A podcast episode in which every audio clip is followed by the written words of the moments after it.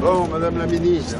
J'ai changé de chaussures. Eh ben, écoutez, vous avez bien fait. Bonjour, monsieur. Et effectivement, Aurélie Filippetti a bien fait d'enfiler ses baskets pour parcourir le chantier colossal du MUSEM. Je pense que le MUSEM va renforcer vraiment la, la fierté des Marseillais pour, euh, pour leur ville, pour leur territoire, parce que c'est vraiment un endroit euh, tout à fait euh, inouï et inédit. Donc euh, voilà. 2013. Marseille est capitale européenne de la culture. On voit sortir de terre de grands équipements culturels, MUSEM, FRAC, J1, Musée Regard de Provence, etc. Puis c'est sa réplique, de moindre amplitude, en 2018. Et le fugace Manifesta en 2020. C'était plus pour voir le bâtiment lui-même ou pour voir les expositions? Au départ, Euh, les expos, ouais. et là, ça se transforme en le bâtiment. On Ouais. se demande si on va aller voir les expos. Ouais, c'est fou. C'est une... c'est magnifique. Marseille offre de quoi se cultiver désormais, mais en bord de mer.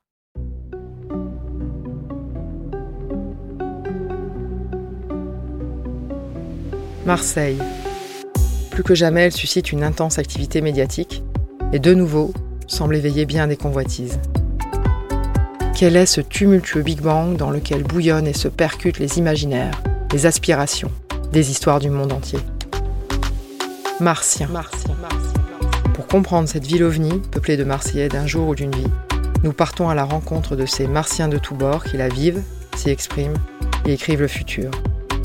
Des Martiens qui portent un nouveau regard sur la plus vieille ville de France.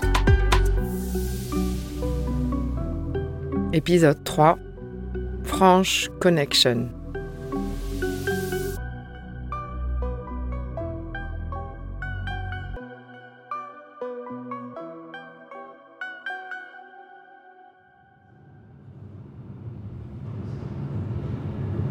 Ici pourtant, d'autres formes d'expression naissent de la rue, hors des musées et des galeries. Dans la ville multimillénaire, la création est spontanée et bouillonnante, autant que Marseille est cosmopolite et militante. Moi, ce qu'on m'a dit, c'est toujours ça. C'est que Marseille, ça a toujours fait genre paf, paf, paf, paf, et les gens repartent. Tu vois, les gens repartent à un, un moment. Enfin, il y a beaucoup de gens qui repartent au bout d'un moment. Ça dure pas longtemps, les phases. Une conjonction d'éléments propices qui n'a pas échappé à Jeanne Mercier. Elle a atterri ici il y a peu. En fait, je réfléchissais. La première fois que je suis venue à Marseille, j'avais 18 ans. Et après, je suis venue tous les ans pendant 20 ans, parce qu'il y avait les rencontres d'art à côté. Donc, je suis toujours venue à Marseille, donc je l'ai vu évoluer pendant 20 ans. Donc, je m'appelle Jeanne Mercier, je suis commissaire et critique depuis 2005. Euh, J'ai une spécialité au départ euh, autour de l'histoire de la photographie du continent africain. Et j'ai cofondé en 2006 une plateforme autour du métier de photographe en Afrique avec Baptiste de Ville d'Avray. Ça a toujours été Marseille ou Rabat, euh, Marseille ou Lisbonne. On a atterri à Lisbonne pendant trois ans et ensuite Marseille ou Marseille. On voulait une ville qui nous ressemble, qui soit à la fois euh, avec des engagements, euh, enfin où il y a un vrai militantisme aussi, où il y a une vraie euh, vie associative et des projets porteurs. On quittait le Portugal, où le Portugal c'est un pays où c'est très difficile d'être sur des engagements euh, de société, il y a très peu de militantisme. Et on trouvait que c'était dur en tant que Français peut-être. Et euh, Marseille correspondait à ça. On a un lien au Maghreb assez fort, on travaille beaucoup avec l'Algérie, la Tunisie et le Maroc à travers la plateforme Africaine Visu. Et c'est la ville de France où on connaît le plus de monde. Donc pour nous, c'était une ville où on savait qu'on avait des repères et euh, on savait que c'était aussi une ville où on pouvait arriver en disant voilà, on, est, arrive les mains dans les poches. C'était un endroit où on savait que les gens nous accueilleraient euh, aussi euh, facilement. C'est comme, je dirais, au Maroc. C'est très facile de rencontrer. Moi, je trouve que c'est assez facile de rencontrer les gens. Et il y a un rapport euh, de rue, de rapport de rue, qui peut être parfois violent, parce que c'est un- le rapport marseillais ment pas. Pour moi, c'est ça qui est intéressant, c'est que tu es dans une frontalité euh, qui est pas facile forcément à gérer, mais qui au moins euh, permet de savoir tout de suite à qui on a affaire. Moi, je, rencontre des gens quasiment toutes les semaines, et c'est pour ça que je fais ce métier. On va rencontrer plein de différents acteurs qui viennent euh, du monde entier, euh, des Marseillais de Marseille, des Corses de Marseille, des gens qui sont arrivés il y a 15 ans, 20 ans, mais ça peut être des gens du, Maroc, euh, d'Algérie, des Comores. Moi, j'adore les, comment les histoires personnelles permettent de repenser les récits historiques. Et ici, à Marseille, ça le permet énormément. On voit plein de gens qui travaillent sur la question du décolonial, même des monuments et d'histoire coloniale de la ville aussi. Dans le troisième arrondissement de Marseille, l'école Bugoujo au quartier Belle de Mai, rebaptisée école Ahmed Latim, du nom du tirailleur algérien de 24 ans tué par les occupants nazis. Je préfère que cette école, elle porte le nom d'un héros plutôt que le nom d'un bourreau. Bugeaud, c'est quelqu'un qui a fait des massacres, qui a assassiné des femmes et des enfants en Algérie. Ahmed Latim, c'est un jeune soldat engagé qui est mort pour nous, mort pour la France, mort pour Marseille, sur la colline de Notre-Dame de la Garde. Et puis, c'est vraiment toutes dernières années, on voit des, donc des jeunes artistes qui ont 25-26 ans, qui viennent à Marseille parce que les ateliers étaient encore, on pouvait trouver des grands ateliers à partager pas cher, qui a eu aussi une effervescence avec plein de lieux qui se sont montés comme euh, Coco Velten, Artagon, Bureaupolis. Euh, et euh, Marseille paraît une alternative avec des lieux potentiels d'expérimentation aussi hyper riches puisqu'entre euh, la Camargue et les savoir-faire ancestraux autour, par exemple, des cannes, du tissage, du vannage, autour de la céramique avec les terres de Rustrel ou euh, les calanques, le rapport à la nature, on va avoir donc un vrai sujet autour de ces questions écologiques qu'on voit à la fois en design, euh, art contemporain et artisanat. Ces questions aussi autour du féminisme qu'on va retrouver ici.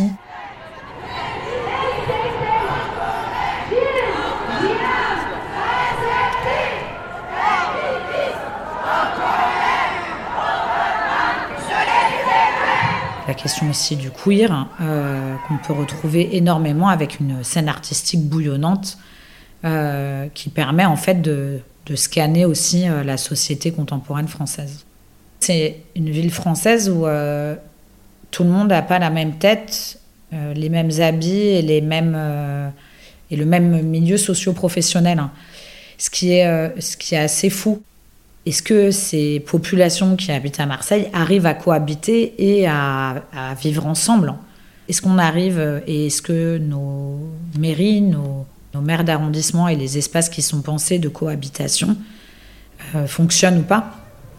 Et pour moi, l'un des endroits où les gens se croisent le plus, finalement, ça va être la Canebière ou le Vieux-Port, où là, euh, qu'on soit riche, pauvre, euh, qu'on ait fait 10 euh, ans d'études ou pas d'études du tout, c'est un endroit où obligatoirement on va passer, parce que c'est finalement le centre de Marseille. Et puis, il y a toujours quelque chose qui se passe.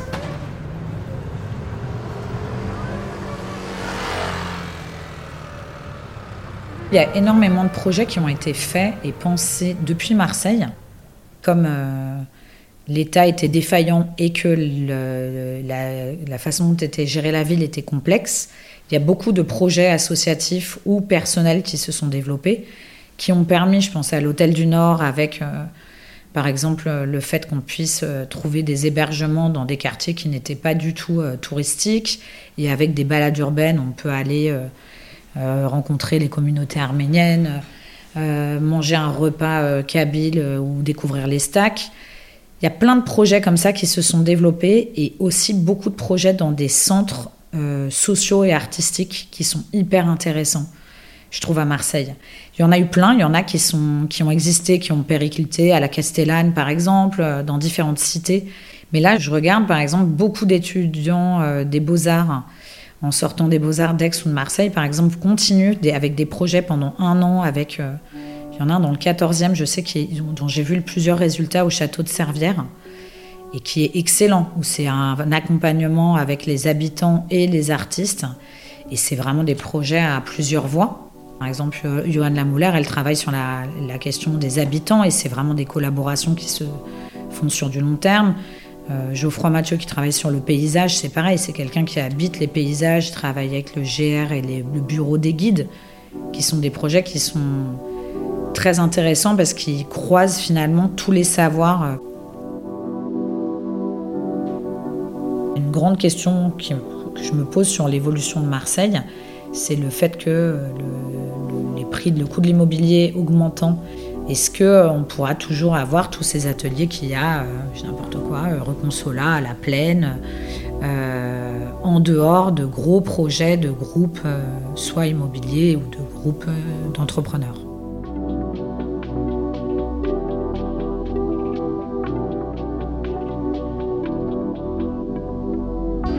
L'ouverture au monde, c'est aussi ce qui a conquis Adrien Servière, fraîchement débarqué du monde de l'édition parisien, hyper centralisé. Il fait le choix de Marseille pour créer la maison d'édition Le Bruit du Monde. Mais c'est dès son enfance que la ville s'imprime en lui.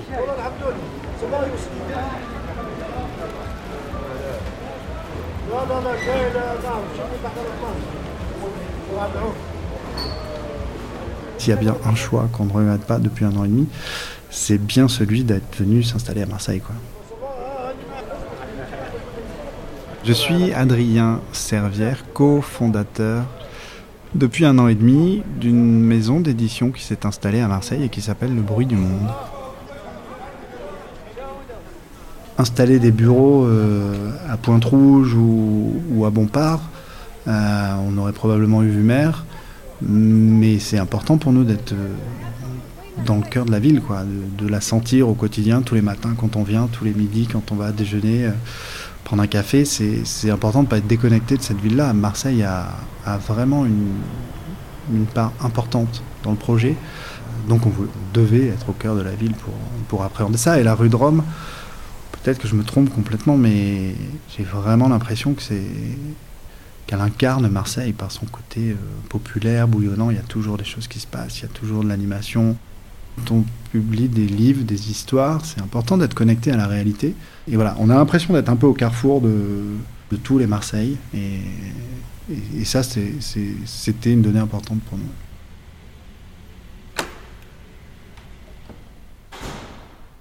Pourquoi le bruit du monde à Marseille En réalité, ça fait, ça fait quelques années que ma compagne et cofondatrice et moi travaillons dans l'édition euh, qui est très majoritairement parisienne. Hein. L'édition française est quand même concentrée euh, à Paris. Je dirais pas qu'on a eu le sentiment d'en avoir fait le tour, mais quand il a été question de, créer notre propre maison, on s'est posé beaucoup de questions, notamment euh, celle de savoir ce qu'on pouvait apporter au paysage éditorial français. On avait plein de, très bonnes idées et, une de ces bonnes idées nous a semblé être d'installer la maison d'édition à Marseille, ce qui d'entrée nous différenciait de, des autres éditeurs et d'avoir un point de vue différent sur euh, sur les livres, sur les textes. Et forcément, en étant ici, on décale un peu le regard. Quant à moi, j'ai découvert Marseille euh, en 2003. J'étais à l'époque étudiant à Clermont-Ferrand, ville dans laquelle euh, j'ai grandi. Et un professeur de psychosocial nous parlait beaucoup du comportement des gens dans les stades. et il nous parlait très souvent du stade Vélodrome. Alors moi, je suivais, j'aimais déjà le foot et, j'étais déjà fan de, de l'OM. C'est quelque chose qui remonte à l'enfance, hein, comme tous les supporters de foot, je crois. Moi, j'ai découvert l'OM au début des années 90. Mon premier souvenir de foot, c'est l'OM. Euh, c'est 91, la fameuse finale perdue. Et je suis chez mon grand-père, on regarde le match tous les deux. Mon grand-père déteste l'Olympique de Marseille. Mais ce soir-là, il a décidé de faire une exception parce qu'il voit que moi je suis en transe avant le match. Et à la fin du match, on pleure tous les deux. Et deux ans après, en 93, je suis à nouveau euh, en train de regarder le match avec lui. Et, cette fois-ci, évidemment, on rigole à la fin du match. Et c'est fini L'Olympique de Marseille a remporté la Coupe d'Europe des clubs champions. Un club français a enfin gagné une Coupe d'Europe. C'est l'Olympique de Marseille, vainqueur du Milan AC. Euh, un jour, je me suis décidé à venir au stade Vélodrome pour voir ce que c'était que cette fameuse ambiance. Et le premier match que j'ai vu au Vélodrome, c'était un, match de Ligue des Champions, Marseille contre le Partizan de Belgrade. Et, j'ai été sidéré. Euh, je suis tombé en fascination pour ce stade. J'ai passé une heure et demie à regarder le, à regarder le virage sud plutôt qu'à regarder ce qui se passait sur le terrain. Ça a vraiment été un choc.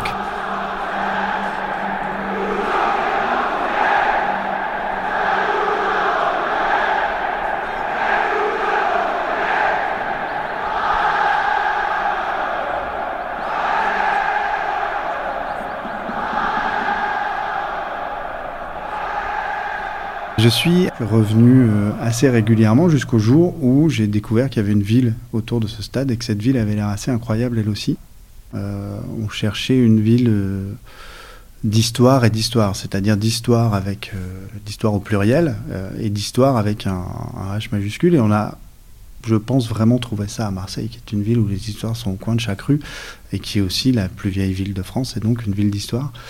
Et, parmi les textes qu'on a publiés, euh, il, y a, déjà l'influence de Marseille, très clairement. Je pense à, Maison Atlas d'Alice Kaplan, qui est un livre qui se passe euh, principalement, majoritairement à Alger, euh, juste en face. Pour, pour elle, c'était important d'être publié par un éditeur marseillais.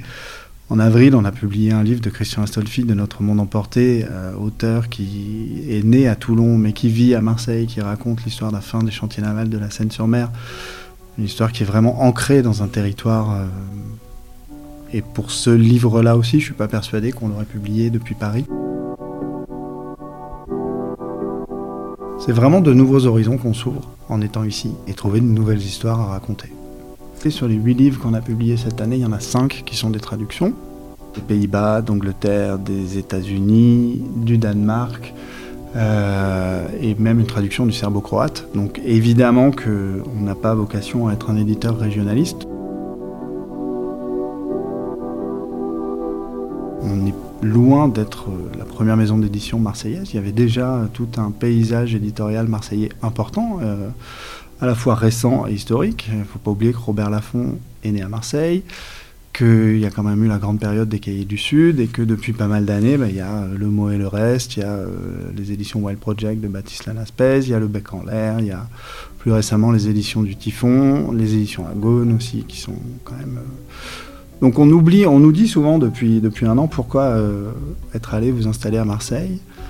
Finalement, la vraie question, c'est peut-être pourquoi euh, ne pas y être allé avant. On parle quand même de la deuxième ville de France dans laquelle il y a une activité éditoriale riche, importante, qui compte au niveau national, avec des éditeurs euh, vraiment d'envergure nationale. Donc c'est pas si surprenant de découvrir le Marcel Pagnol euh, du 21e siècle. Ça fait partie des, fantasmes. Il y a beaucoup de, il y a beaucoup d'auteurs installés à Marseille, des auteurs à succès, des auteurs qui font des très bons livres. Euh, Marseille a quand même été le sujet de pas mal de livres à la fois au cours de l'histoire et même sur les dernières années. Il y, a, même des éditeurs qui mettent des bandeaux en disant que ça se passe à Marseille. On l'a pas encore fait nous, mais on verra.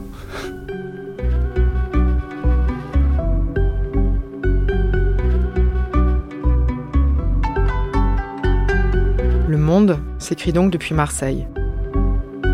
Mais à Marseille, il se raconte aussi sur ses murs. L'atelier Méta 2 s'attache à défendre cet autre pan du patrimoine artistique marseillais. En créant le MoMA, le musée des arts urbains de Marseille, Méta 2 a donné naissance à un véritable parcours d'art à ciel ouvert sur l'arrière-port de la ville. En décembre dernier, une nouvelle fresque a vu le jour dans le quartier Félix Piat.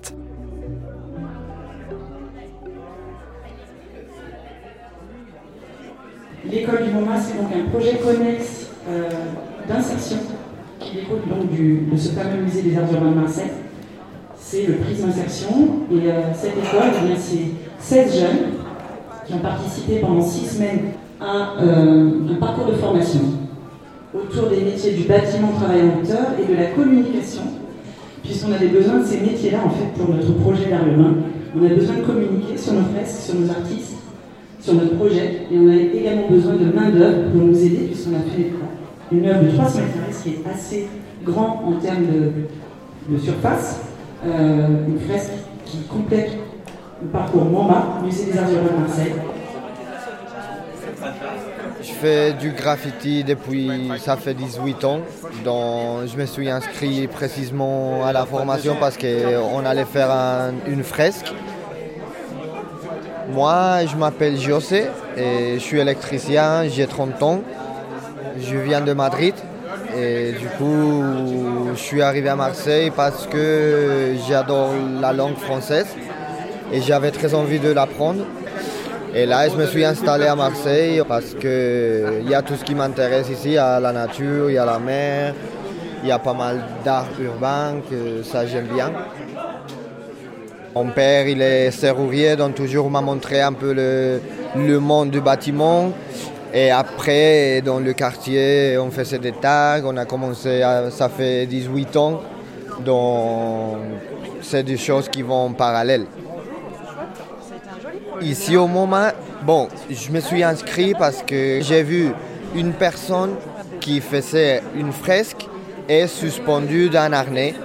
Donc, je crois que j'ai trouvé le bon endroit parce que il y a tout ce qui m'intéressait, l'art et un peu le monde du bâtiment. Je regarde pas trop le street art. Je regarde beaucoup le graffiti. Et pour moi, oui, il y a un groupe de graffiti à Marseille que pour moi c'est le top, que c'est NAV, N-A-V. Ils ont partout et ils font ça depuis 1900, je sais pas, 90, 92. Donc c'est ça ce que j'aime bien de voir les gens à l'ancienne qui restent encore dans sa lutte. À Marseille, tu peux t'exprimer où tu veux, comme tu veux, à l'heure que tu veux. Quand j'avais 14 ans, j'ai commencé à écouter beaucoup le rap français. Et c'est ça ce qui m'intéressait beaucoup de la France, d'apprendre la langue. Je commence à rapper en français. C'est pour la classe ouvrière, c'est pas pour la première classe, c'est pour mes sœurs et frères qui sont dans les chômages. Et c'est tout grâce à vous, pour ce que vous avez fait, pour travailler très dur jusqu'à l'éternité. Il est 7 heures de mat, je parle avec lui. Je te parle de mon patron, il s'emballe ma vie. Son problème c'est l'argent, le mien c'est sur ma mère. Il dit n'importe quoi, fais ça ce que tu dois faire. C'était mon rêve de chanter en français.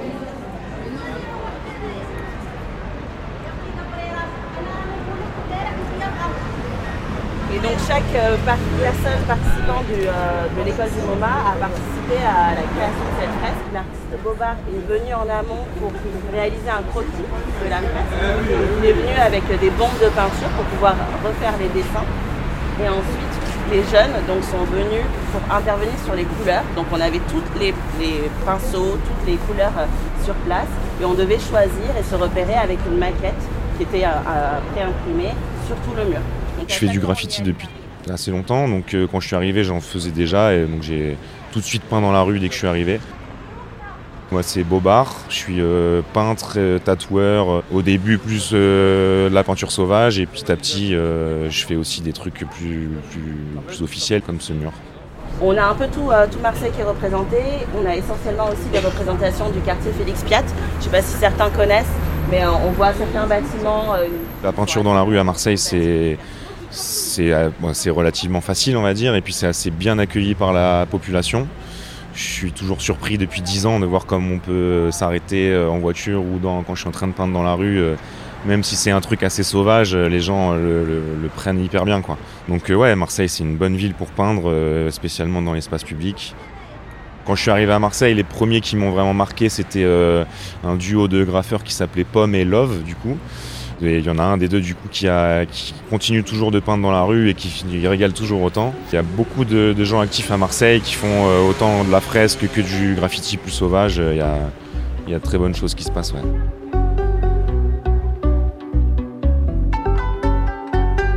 L'idée même de, l'atelier, c'était d'ouvrir notre lieu à euh, la pratique artistique pour des jeunes qui étaient plutôt euh, exclus de cette pratique et faire participer à l'embellissement de leur quartier. C'est comme ça qu'est né un peu aussi euh, tous les projets dans l'espace public. Aurélie Massé, moi je suis directrice de Méta 2, qui est un lieu de création artistique en art visuel, art urbain et design, situé donc dans le 3e arrondissement à Marseille.